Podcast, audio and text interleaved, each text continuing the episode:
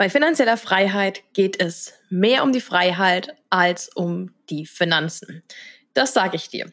Das ist zumindest mein ganz klarer Standpunkt dazu, weil jeder versteht etwas anderes darunter, also unter dem Thema Freiheit und auch unter dem Thema finanzieller Freiheit. Und in der heutigen Folge möchte ich dich mal in meine Vorstellung von finanzieller Freiheit mitnehmen und dir auch eine Anleitung mitgeben, wie du deine ganz eigene Definition findest, die zu dir und auch deiner Vorstellung vom Leben passt.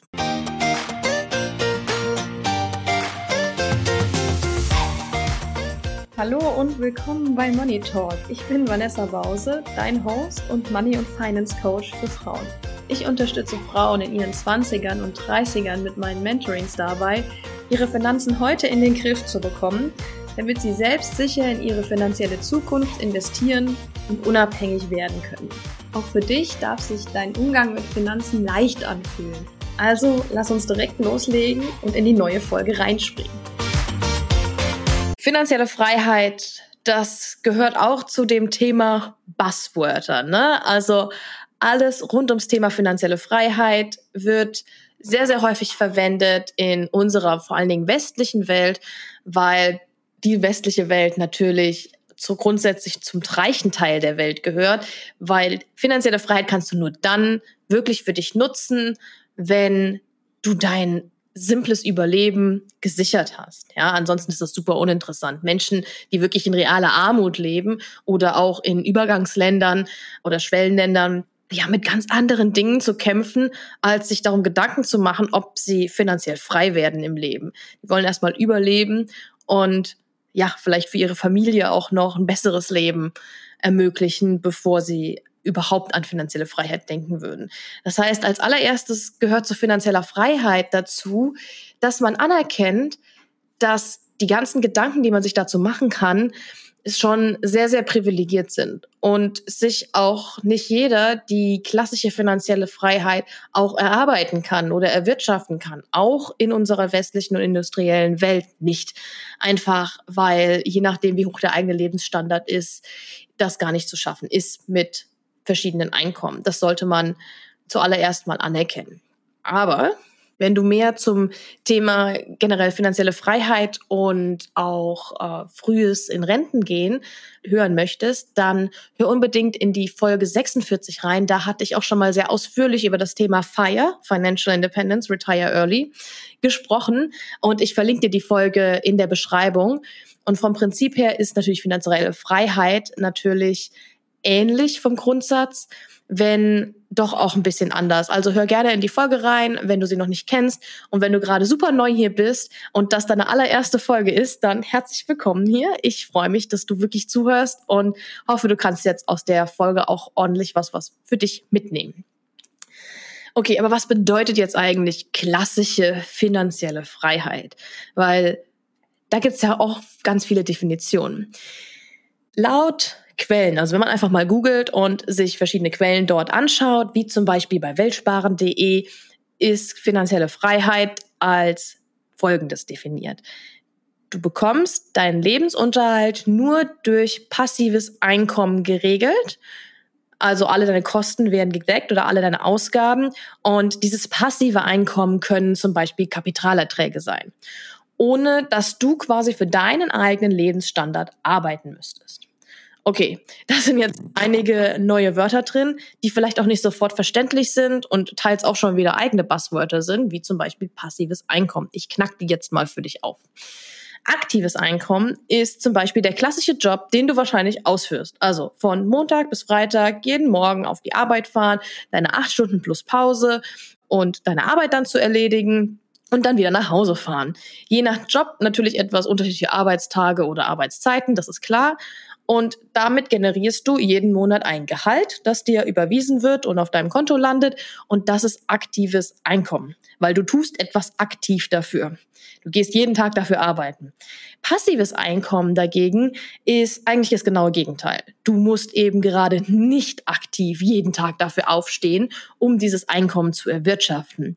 Und diese Art von Einkommen, die kommt einfach zu dir. So, wenn du mich jetzt sehen könntest und das hier nicht ein Podcast wäre, mache ich jetzt hier Anführungszeichen in die Luft, weil das kommt einfach zu dir, gibt es nicht so richtig. Ja, weil jeder möchte natürlich passives Einkommen, weil da muss man ja nichts für tun, ne? Aber lass dir mal gesagt sein, es gibt kein reines passives Einkommen. Das gibt es nicht. Und um dahin zu kommen, dass Einkommen in irgendeiner Art passiv ist, musst du einen Teil des Weges sehr aktiv gehen. Das heißt, sehr viel aktiv tun, damit irgendeine Art von Einkommen irgendwann passiv ist. So ein klassisches passives Einkommen als Beispiel ist zum Beispiel bei Online-Unternehmen ein Online-Kurs. Also so wie bei mir mit meinem Rock Your Money-Kurs.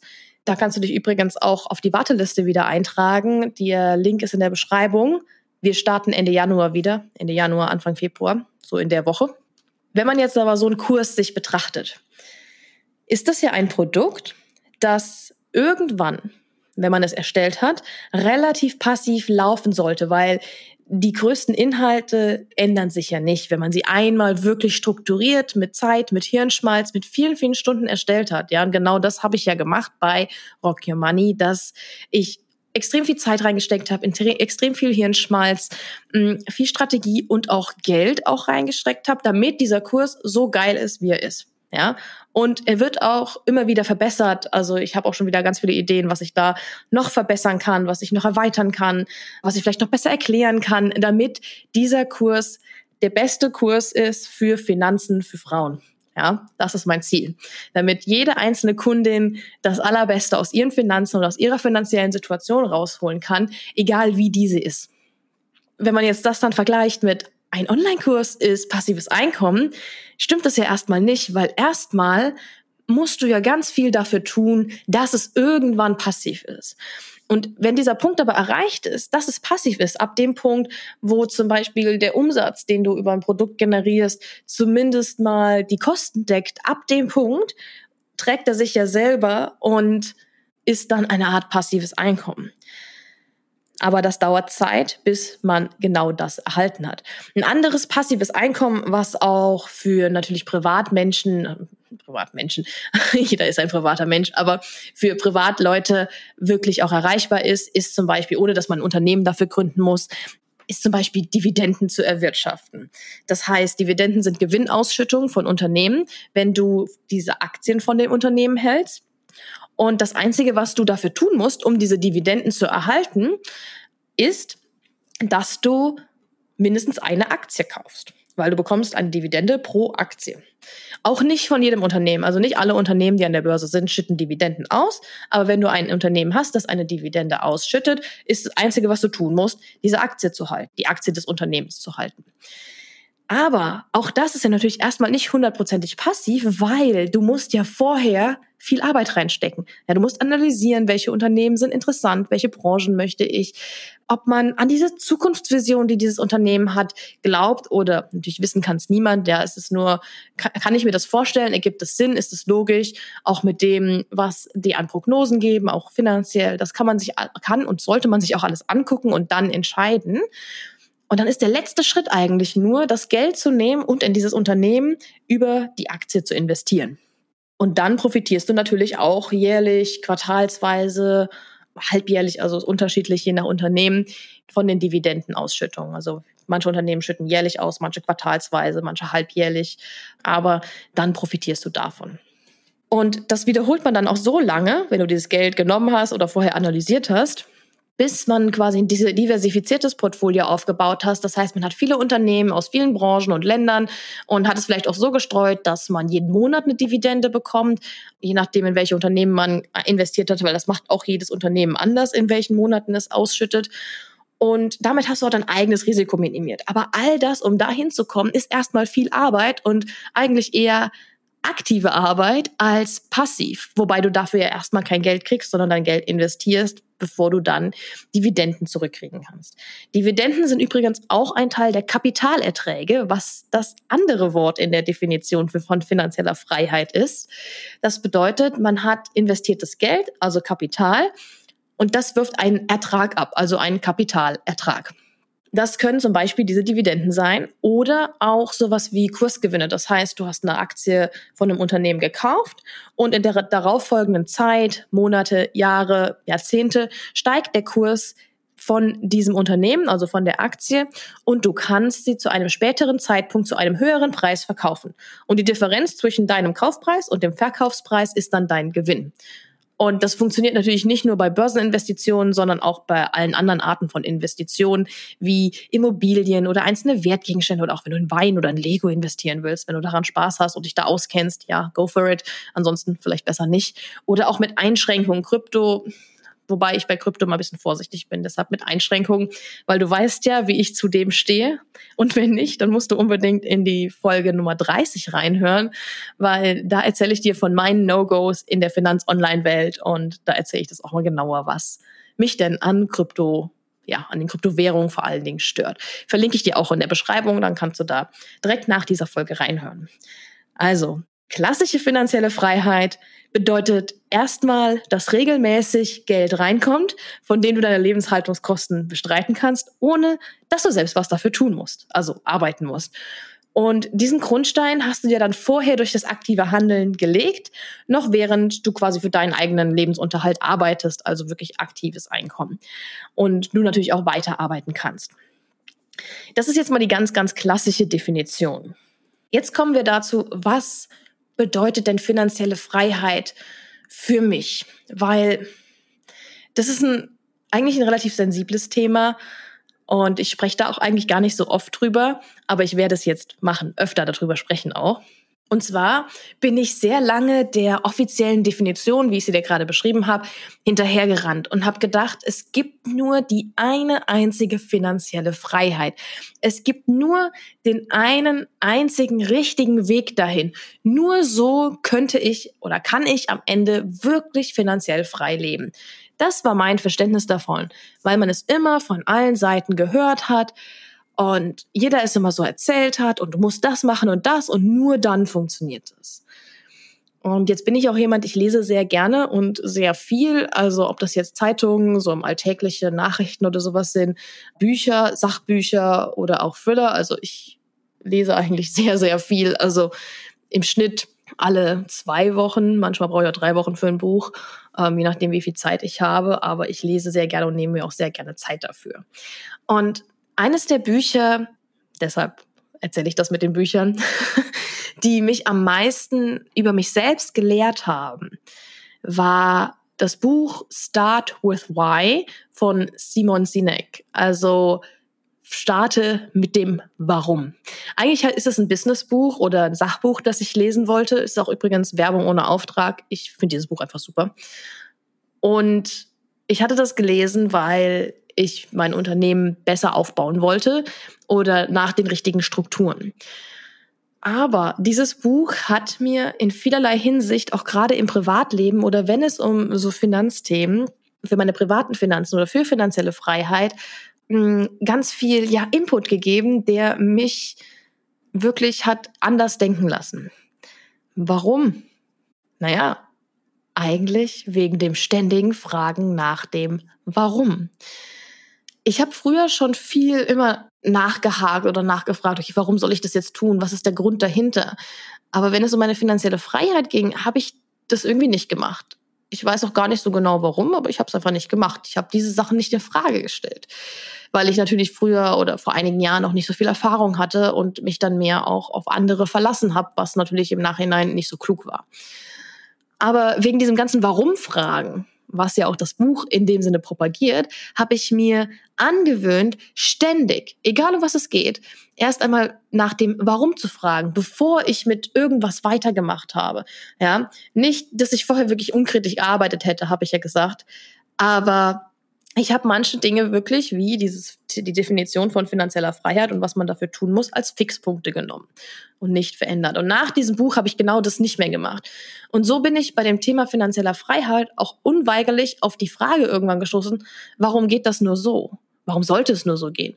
Warum kann ich nicht meine eigene Definition von finanzieller Freiheit finden? Warum muss ich denn Summe X, was ja meistens äh, Millionen oder mehrere Millionen sind, auf dem Konto haben, bevor ich mich als finanziell frei bezeichnen darf.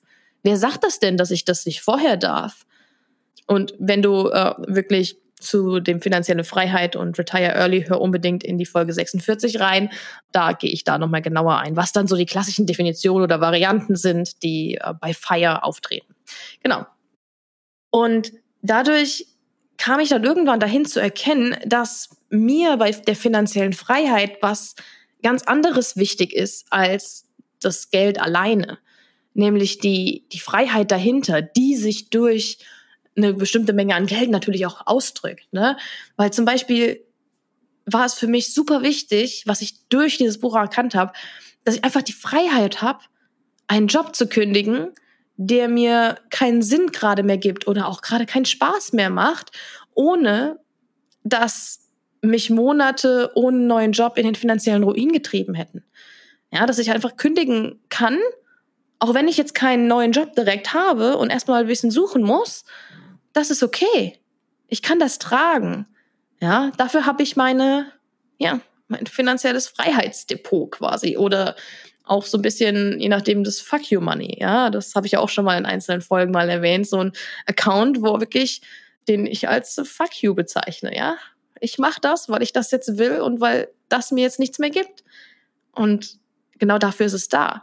Oder auch die Freiheit, dass ich ein Unternehmen gründen kann, also mein jetziges Unternehmen, was ja als Personenmarke läuft, und mich auch voll darauf konzentrieren kann und auch die noch anfänglichen Startschwierigkeiten einfach hinzunehmen und immer wieder und immer weiter in das Unternehmen auch investieren zu können, quasi, dass das Unternehmen Schulden bei mir selber hat, ohne ein schlechtes Gewissen. Ja? Oder ohne, dass ich denken muss, ah, diese Investition, eigentlich müsste ich in mich selber investieren oder diese Weiterbildung machen, damit ich weiterkomme aber ich kann es nicht, weil ich kein Geld dafür habe. Weil ich das Geld dann nicht dafür nutzen darf. Oder ein schlechtes Gewissen habe, wenn ich es doch mache. Das ist für mich die Freiheit, die ich brauche und die ich schätze an dem Thema finanzieller Freiheit. Das mag dann zwar nicht schon so sein, dass ich die keine Ahnung, Millionen oder zwei Millionen auf dem Konto habe, dass ich wirklich klassisch finanziell frei bin. Aber das ist mir wichtig. Übrigens will ich dazu sagen, diese Startschwierigkeiten sind bei mir auch noch nicht komplett überwunden. Ne? Also ich möchte hier natürlich auch ehrlich bleiben und dir hier kein falsches Bild vermitteln. Deshalb, ja, die sind zum Teil noch da und manche Sachen sind auch nicht gerade einfach, wenn man sagt, wenn man im Ausland lebt und sieben Stunden Zeitverschiebung oder es hier sieben Stunden später ist als in Deutschland.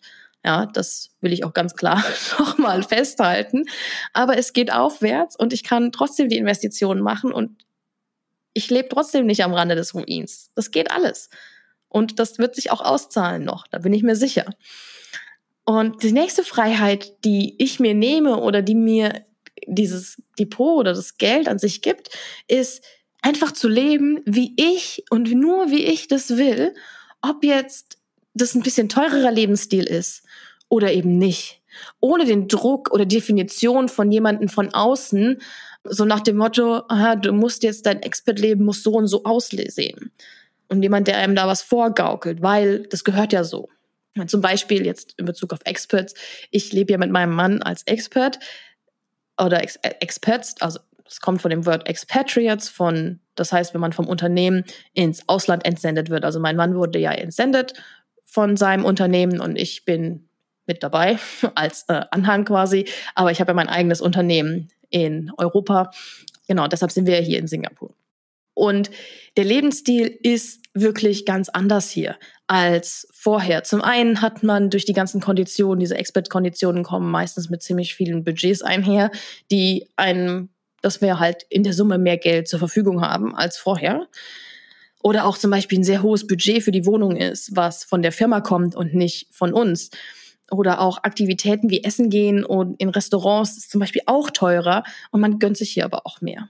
Ja, obwohl Singapur für Essen eigentlich nicht so teuer ist. Das beste Essen gibt's eigentlich in den Hawkers, wo man teilweise für, also es sind so Garküchen, die so angeordnet sind, wo so 20, 30 Stück an einem Ort sind. Das ist dann ein Hawker. Das ähm, ist auch Weltkulturerbe seit Anfang letzten Jahres hier. Also wenn man mal in Singapur seid, dann kommt auf jeden Fall hierher und geht in die Hawker. Ja, das ist das beste Essen und es ist teilweise super günstig. Je nachdem, wo man ist in der Stadt, kann man auch schon für zwei oder drei Dollar, das sind dann ungefähr zwei Euro umgerechnet, gutes Essen kriegen. Und je nachdem, wo man halt ist, je zentraler, desto teurer. Aber Restaurants, richtige Restaurants sind natürlich schon teurer als jetzt in Deutschland. Vor allen Dingen Alkohol. Also sobald man halt Bier oder einen Cocktail oder einen Wein trinkt, das kostet alles immer mindestens 10 Euro, ja, für ein Glas. Darauf kann man sich einstellen. Aber ansonsten geht es teilweise sogar. Aber jetzt gerade zum Beispiel auch, dass die, die Wohnung, man muss das Ganze in den richtigen Kontext setzen, weil wir haben ja eine ziemlich große Wohnung. Also wir sind jetzt gerade aus unserer 130 Quadratmeter Wohnung ausgezogen. Wir ziehen jetzt dann im, noch im Dezember, Mitte Dezember in noch eine größere Wohnung für 170. Also hier laufen die Mietverträge immer nur zwei Jahre. Deshalb muss man dann mehr oder weniger regelmäßig umziehen. Und die Wohnung ist halt dann ja dreimal so groß wie die Wohnung, die wir in, in Deutschland hatten, aber nicht, weil wir so viel Geld dafür ausgeben wollen, sondern weil das Budget so ist. Und wenn man es nicht nutzt, dann kriegt man aber trotzdem auch nichts zurückgezahlt. Also warum das Budget nicht ausnutzen, was die Firma einem gibt. Und das ist aber der Kontext dahinter. Es ist nicht der Kontext mit, wir wollen hier besonders viel Geld ausgeben, weil Wohnen in Singapur echt verdammt teuer ist. Also das ist ein Vielfaches von dem, was man monatlich hier zahlt, als ähm, in Deutschland, selbst in den teuersten Städten. Und da darf man eigentlich nicht drüber nachdenken. Aber wir würden das nicht machen, wenn das nicht das Budget wäre. Wenn wir kein Budget hätten und müssten es selber zahlen, dann sähe das ganz anders aus. Ja, weil in Deutschland haben wir auch zu zweit auf 60 Quadratmeter in einer Zwei-Zimmer-Wohnung gewohnt. Und es war super entspannt und ausreichend. Man ist sowieso arbeiten und ist auch abends immer wieder unterwegs. Und es hat auch nichts gefehlt. Und die Wohnung hat im Frankfurter Raum mit allem drum und dran, Internet, Strom etc. auch uns nur 900 Euro gekostet. Also 450 Euro pro Nase. Und das, wo wir beide deutlich über dem Durchschnitt verdient haben und wir uns definitiv auch eine doppelt oder dreimal so große Wohnung hätten leisten können. Aber das wollten wir nicht, weil ist ja Geld zum Fenster rausgeschmissen. Und genau, die Gefahr hier gerade in Singapur ist irgendwie für mich und für uns, dass man sich in dieses Jet-Set-Leben, in teure, dieses teure Expat-Leben, das einem hier in dieser Bubble vorgelebt wird, so richtig reinziehen lässt. Und das führt halt bei vielen, auch Bekannten, die wir auch hier schon kennengelernt haben oder Freunde, auch so dazu, dass man ständig seinen Lebensstandard erhöht und immer weiter erhöht und dann das Gefühl hat, man braucht all diese Dinge und könnte gar nicht mehr mit weniger leben. Und das wird einem hier auch richtig als Muss vorgegaukelt. Und da sich abzugrenzen und dem zu widerstehen, ist nicht immer einfach. Ja, das fällt mir auch nicht immer leicht. Aber ich stelle mir auch immer wieder die Frage nach dem Warum. Ja, warum soll ich zum Beispiel für ein Essen in einem bestimmten Restaurant das Dreifache von dem Restaurantessen da ausgeben? Ist das wirklich dreimal so gut? Vor allem, weil meistens das Hawker-Essen wirklich das echt günstige am besten ist. Gerade wieder gestern was gegessen, was sieben Dollar gekostet hat, acht in einem kleinen Restaurantchen. Das war noch nicht mal ein richtiges Restaurant. Und das war so lecker. Ja, also braucht man die teuren Restaurants? Nein, braucht man nicht. Und will ich das? Was will ich? Ja, immer wieder diese Frage stellen, okay, was will ich und was ist nur die Erwartungshaltung von außen? Und ich nutze immer nur die Sachen, die ich will. Natürlich im Zusammenhang mit, mit, mit meinem Mann. Ne? Wir stimmen uns natürlich ab. Also es ist jetzt nicht so, dass ich mich da einfach nur durchsetze und er halt muss dann spuren. Nein, so nicht. Aber wenn es um so Dinge geht, frage ich immer, brauche ich das? Will ich das? Was ist das Warum dahinter? Und das ist halt alles in der Summe so super wichtig für mich persönlich. Ne? Für mich bedeutet finanzielle Freiheit eben nicht, mich jetzt super stark einzuschränken, um möglichst früh nicht mehr arbeiten zu müssen. Aber gleichzeitig will ich auch kein Geld überall verschwenden, wo ich es persönlich als nicht wert sehe. Ja, für mich bedeutet das auch mal gerne mehr Geld auszugeben, wo ich wirklich Lust drauf habe.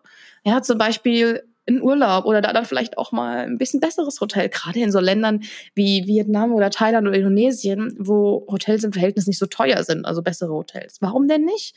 Und dann geht man halt in teureren Ländern wie Australien halt mal eher ins günstigere Airbnb oder so. Die sind auch teilweise richtig geil. Ja, also da irgendwie so eine Balance zu haben, Urlaub oder auch mal ein Partywochenende in Bangkok, das wollen wir demnächst mal machen.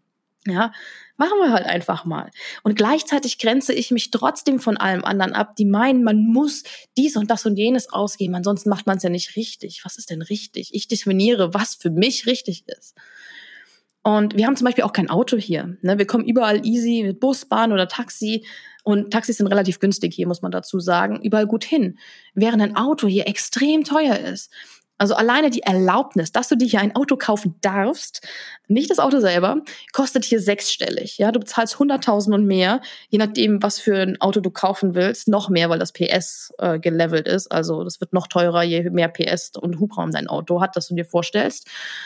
Und dann das Auto kostet auch noch mal so viel. Selbst so ein einfacher Golf weil einfach 25 bis 30 Prozent Luxussteuer on top draufkommt. Wie viel Taxi ich dafür fahren kann, bevor sich ein Auto auch nur annähernd lohnt. Ja, selbst wenn ich nur im Taxi überall hinfahren würde, würde sich das nicht lohnen. Vor allen Dingen, weil wir relativ zentral halt auch wohnen. Ne? Und das ist halt immer die Frage, okay, was will ich? Wo macht es für mich Sinn? Und ich investiere zum Beispiel viel in Aktien und ETFs und ich fokussiere mich bei meinen Investitionen auch auf Dividendenaktien, wenn ich in Einzelaktien investiere oder den Teil, den ich in Einzelaktien investiere, damit ich irgendwann meine Lebenshaltungskosten komplett durch die Dividenden trage. Das ist doch nett, aber dafür muss ich mich natürlich auch vorher, wie eben schon mal weiter oben beschrieben oder früher beschrieben, dass ich mich mit den Aktien oder den Unternehmen wirklich auseinandersetze, bevor ich sie kaufe. Es ist nicht einfach nur, ich drücke auf den Kaufbutton und gut ist und hoffe aufs Beste. Nein, man setzt sich damit vorher auseinander. Ja, und ich liebe es auch wirklich zu arbeiten und ich liebe mein Unternehmen und, und dich und auch allen anderen Frauen da draußen bei den Finanzen zu unterstützen, damit der Umgang für euch oder für dich ebenso entspannt wird, wie es für mich ist. Und das wollte ich nie aufgeben, nur weil irgendwann weil ich vielleicht irgendwann die Definition von klassischer finanzieller Freiheit erreicht habe. Niemals werde ich das. Wenn es mir Spaß macht, mache ich es weiter. Wenn ich damit Leuten helfen kann, mache ich es weiter. Wenn ich damit noch ein bisschen Geld dazu verdiene, umso besser. Ja, auch werde ich niemals, nie, nie, nie frugal leben können. Also sehr sparsam leben können. Das bedeutet ja frugal. Weil ich liebe es einfach viel, viel zu sehr, auch mal ohne schlechtes Gewissen Geld rauszuhauen für eine neue Handtasche oder für Küchengeräte. Ja, mit Küchenutensilien, nicht nur Geräte, auch so Zubehörsachen. Ey, damit kann ich mich dumm und dusselig kaufen. Nicht, dass ich die alle immer brauche, aber ich will die einfach haben. Und dann brauche ich sie ab und zu mal und ich nutze sie ab und zu mal. Aber ganz ehrlich, jetzt auch wieder bei dem Umzug, weil wir ja alles gerade eingepackt haben am Wochenende, da ist wirklich der Großteil der Kisten ist irgendwelche Küchensachen. Und hier kocht man leider nicht ganz so viel wie in Deutschland, weil das Essen halt überall so günstig und gut ist, wenn man in den Hockern isst. Da sind wir wieder beim Essen. Ich liebe Essen, ja. ich liebe gutes Essen. Das kann man mir glauben, das will ich auch gar nicht leugnen. Zusammenfassend ist es für mich, ich darf entscheiden, was mir wichtig ist und wie ich mir meine finanzielle Freiheit gestalte und was ich davon definiere und was darin Platz hat und was nicht. Ja, und wenn du das jetzt auch in irgendeiner Form willst und auch deine Finanzen ja wirklich ein für alle Mal irgendwie nachhaltig regeln willst, dass sie für dich arbeiten, nicht du immer nur für dein Geld arbeiten musst, sondern dass dir dein Geld auch was zurückgeben kann, das lernst du alles in Rock Your Money, also schreib dich auf die Warteliste und mehr Informationen bekommst du über den Link im in der Beschreibung. Da kannst du dann lesen, was alles Teil von Rock Your Money ist und wie du deine erste Investition tätigen kannst. Also all das nehmen wir mit und wir berechnen auch deine Rentenlücke und auch wie du sie schließt und auch wie du eine Strategie entwickelst, um sie zu schließen, die zu dir und deinem Leben passt. Und es gibt auch Live-Termine und die nächste Runde startet, wie gesagt, Ende Januar, Anfang Februar. Also alle Infos dazu in der Beschreibung. Schau unbedingt rein. Klick dich durch, setz dich auf die Warteliste. Ist unverbindlich. Wenn du dann doch keinen Bock hast, brauchst du, ist keine Verpflichtung zu kaufen oder zu investieren.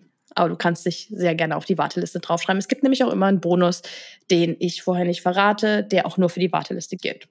Okay, was kannst du denn jetzt für dich mitnehmen? Also aus meinen Ausführungen, wie ich meine finanzielle Freiheit gestalte. Was kannst du für dich konkret mitnehmen?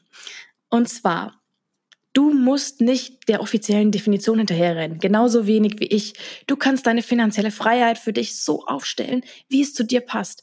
Dazu musst du dir immer wieder die Frage stellen, warum du etwas willst und warum nicht. Du musst lernen, was genau dir wichtig ist und was nicht, wie du leben willst, was und wer dazugehören darf und wer nicht. Gestalte es so, dass du dich daran halten kannst und auch im Leben noch Spaß hast. Ja, am wichtigsten, also heute noch Spaß hast. Und am wichtigsten ist auch immer zuerst heute abgesichert zu sein und die Altersvorsorge kontinuierlich zu füttern, bevor man sich über finanzielle Freiheit Gedanken macht. Ja, weil die geht darüber hinaus. Alles, was darüber hinausgeht, über Altersvorsorge und heute gut leben zu können, darf dann in deine finanzielle Freiheit einzahlen. Wie auch immer die für dich aussehen. Ja, schreib mir auch super gerne auf Instagram ähm, an etvanessa.moneymentorin, was finanzielle Freiheit für dich bedeutet.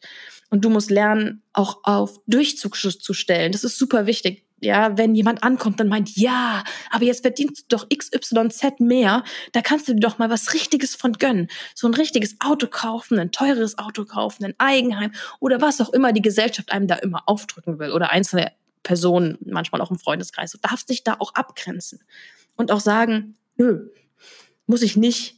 Ich muss nicht dem und dem und dem genügen. Das ist mir unwichtig. Darfst du sagen, darfst du han danach handeln. Mach's bitte. Und es gibt eine offizielle Definition der finanziellen Freiheit, aber es bedeutet wirklich nicht, dass du dein Leben genau so führen musst. Du darfst für dich in dein Leben entscheiden und es auch anpassen. Und ich hoffe, ich habe dir mit meiner Definition und was bei mir Teil von finanzieller Freiheit ist und was nicht, einen guten Einblick geben können und dass du das jetzt für dich auch umsetzt. Und wie gesagt, schreib mir unglaublich gerne eine Nachricht, wenn du das möchtest. Und mich interessiert das, was für dich die finanzielle Freiheit bedeutet. Ähm, ich gehe da immer sehr, sehr gerne im Austausch mit meiner Community. Also schreib mir gerne, sehr, sehr gerne. Ich antworte auch immer. Und das war dann auch eigentlich die heutige Folge dann schon von Money Talk. Und ich freue mich wirklich, dass du wieder dabei warst. Und ich wünsche wünsch dir eine wunderschöne vorweihnachtliche Woche, vorweihnachtliche Woche, so rum. Trink einen Glühwein für mich mit. Sowas gibt's hier nämlich leider nicht. Und außerdem ist es auch mit immer 30 Grad viel zu warm. Und das passt dann nicht so gut. Und ansonsten bis nächsten Montag zu einer neuen Folge. Ciao.